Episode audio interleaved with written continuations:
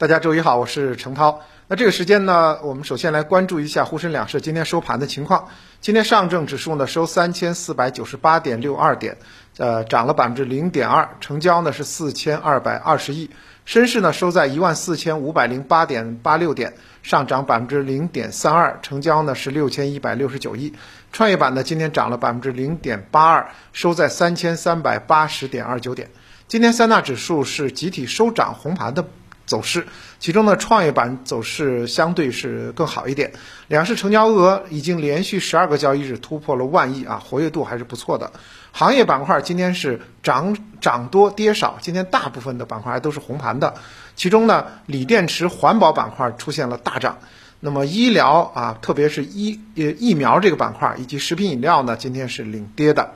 那么消息面呢，自北交所推出了各项制度以来呢。呃，各大券商也积极组织并开展了这个投资者教育活动。那么，投资者对于将来北交所开市以后的参与热情还是非常高的。从开盘开户的情况来看，不少券商就表示，超过百分之五十的合格投资者开通了北交所的相关权限。不过，由于北交所的定位、服务企业和投资规则，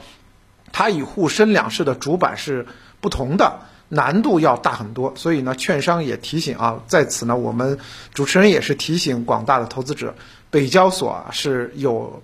比主板更大一点的风险的级别，所以呢要谨慎参与。当然，与此同时呢，投资者对于新三板的关注也在加大，相关板块的波动也是加剧。那么，券商认为呢，这个现象不会长期存在。呃，另外呢，大家比较担心的就北交所对于整个主板的一个流动性抽血的问题呢，呃，券商认为呢影响还是非常有限的。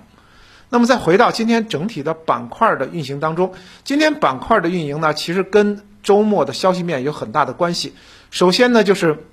新冠药物获得了突破，那么使得相关的板块有涨有跌啊，这是一个非常大的好消息啊。刚刚过去的周末，呃，世界。呃，这个知名的制药公司辉瑞就在官网宣布说，它其研发的这个新冠口服药呃药物，在感染新冠受试者出现症状三天内服用，能将轻度和中度的成年患者住院或死亡的概率降低百分之八十九，这是非常大的一个好消息。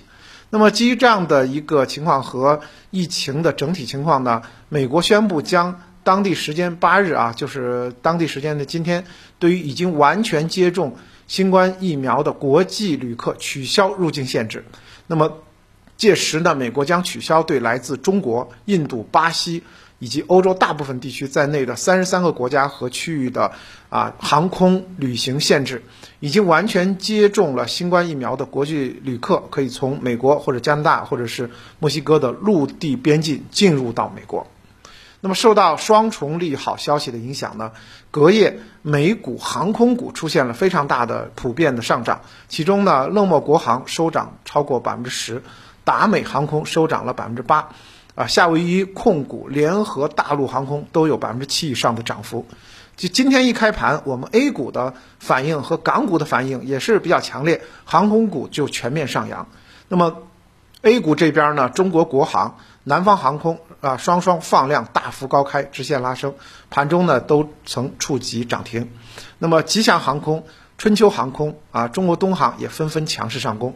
除了这个航空股之外，受到疫情影响比较大的酒店餐饮板块，今天早盘也是有放量高开高走的这个呃走势。那最大的盘中走走指数的盘中最高飙升也接近百分之九。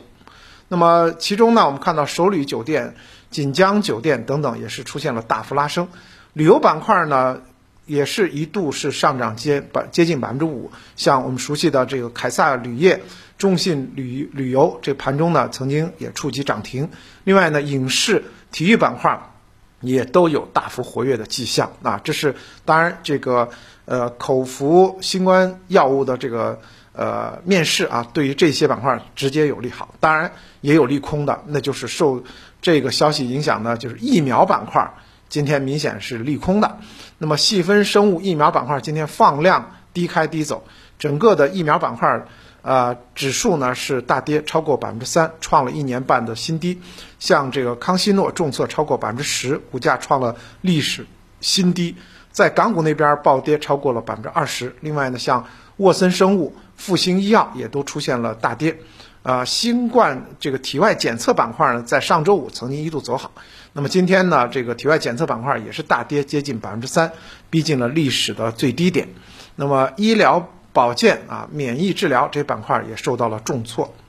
另外呢，我们看到的呃这个消息面呢，周末的消息面呢，对这个环保板块形成了比较大的利好，就是在十一月七日昨天，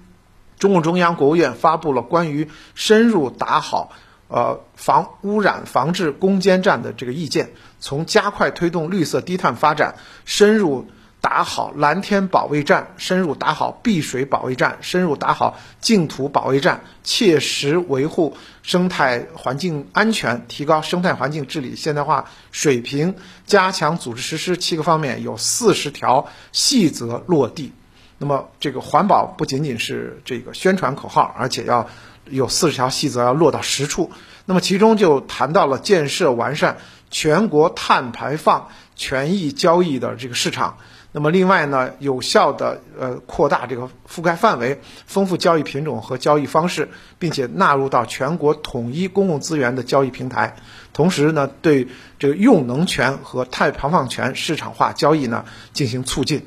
那么。对于环保这个板块来讲的话，包括我们现在说到的这个电动锂电池以及储能啊，这都是近期其实市场连续在活跃的。而锂电设备未来的需求是高度确定的，那么重点标的的业望，呃，这个业绩呢是在四季度甚至后期有望加速兑现。那么全球的碳中和的背景下呢，全球汽车正在处于电动化的浪潮。那么我们跟大家呢，在上周的直播当中也曾经分享过一组数据，就是乘联会的这个数据，在今年的三季度啊，就是现在，呃，刚刚过去的三季度，全球新能源整车渗透率是百分之九。其实这个渗透率呢，已经是比我想象的要快了，因为在去年呢，这个电动车的渗透率也只有百分之四，所以提升非常快。那么中国的新能源车比全球的这个比例更高，达到了百分之十六，较去年的百分之五点八提升非常的明显啊！也就是说，大家路边跑的这个新车里头有百分之十六是新能源车。那么主要也是因为新能源汽车在国内市场逐步啊有更多更强化的市场化的推进，形成了较强的内生增长动力啊！很多身边的朋友在说说要换车的话，想换这个新能源车。那么在这种情况下的话，锂矿后期呢仍然有比较高的确定性。那么锂矿呢最近的走势非常强烈，像这个龙头呃 A 股当中的龙头这个亿维锂能啊，今天也是一度大涨了百分之十六，创了历史的新高。那么锂电池的厂商陆续还在发表他们的啊电池扩产的计划，像这个我们知道的宁王啊宁德时代。以及其他的锂电厂商也在表示，他们要持续的扩产，所以在未来几年呢，整个锂电行业发展是快速的一个阶段，叠加储能业务的逐渐放量，应该说锂电设备需求是高度确定的。那么预计呢，头部企业呢，在明年它整个的订单也会超过今年的整体水平，啊，因此的话，锂电设备公司它的收入和业绩，它的确认性是非常强的。那么，目前国内的锂资源供应紧张这个局面呢，应该说还要将维持下去，锂价也持续呃在高位在运行，所以呢，我们看到呢，接下来呢，呃，有些这个上市的这个呃锂资源自给率比较高的龙头企业，像赣锋锂业。啊，天齐锂业以及呃，今天我们又看到了表现出来的盐湖提锂概念啊，盐湖股份啊，西藏呃珠峰、西藏矿业这些，都今天又有有所表现。那后期呢，这一类这个锂资源自己的这个概念啊，包括盐湖提锂的概念也会反复的活跃，提醒大家关注这个板块的走势。那么整体操作上，自十月下旬以来，煤炭、石油、钢铁。啊，地产这都是周期股出现了二次杀跌，市场进入到了这个周期股衰退的这样的一个状态。那么随着周期股的回落呢，啊，科技股，呃，科创板也是率先继续的开始反弹，所以主攻方向又回到了之前高景气、高增长的科创和科技。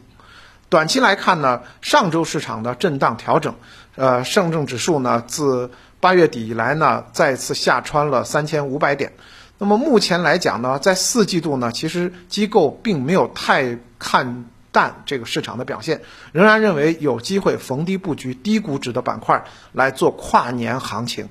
从行业这个配置来讲的话，也建议大家呢把眼光、把仓位从周期股向消费股来转移，从高估值进攻转向低估值的防御。那么在消费房呃行业呢？逐步呢，在四季度呢会走出预期的底部，像呃白酒、生猪、乳业、汽车零部件啊等等，都是依然可以看好的这个消费布局。包括啊最近一段时间的这个下跌比较急促的这个医疗、医疗医药这个板块。另外呢，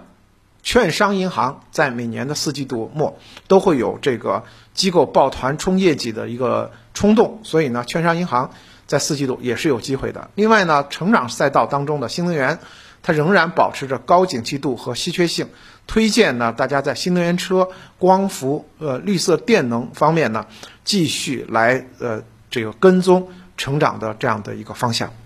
好的，感谢您的收听。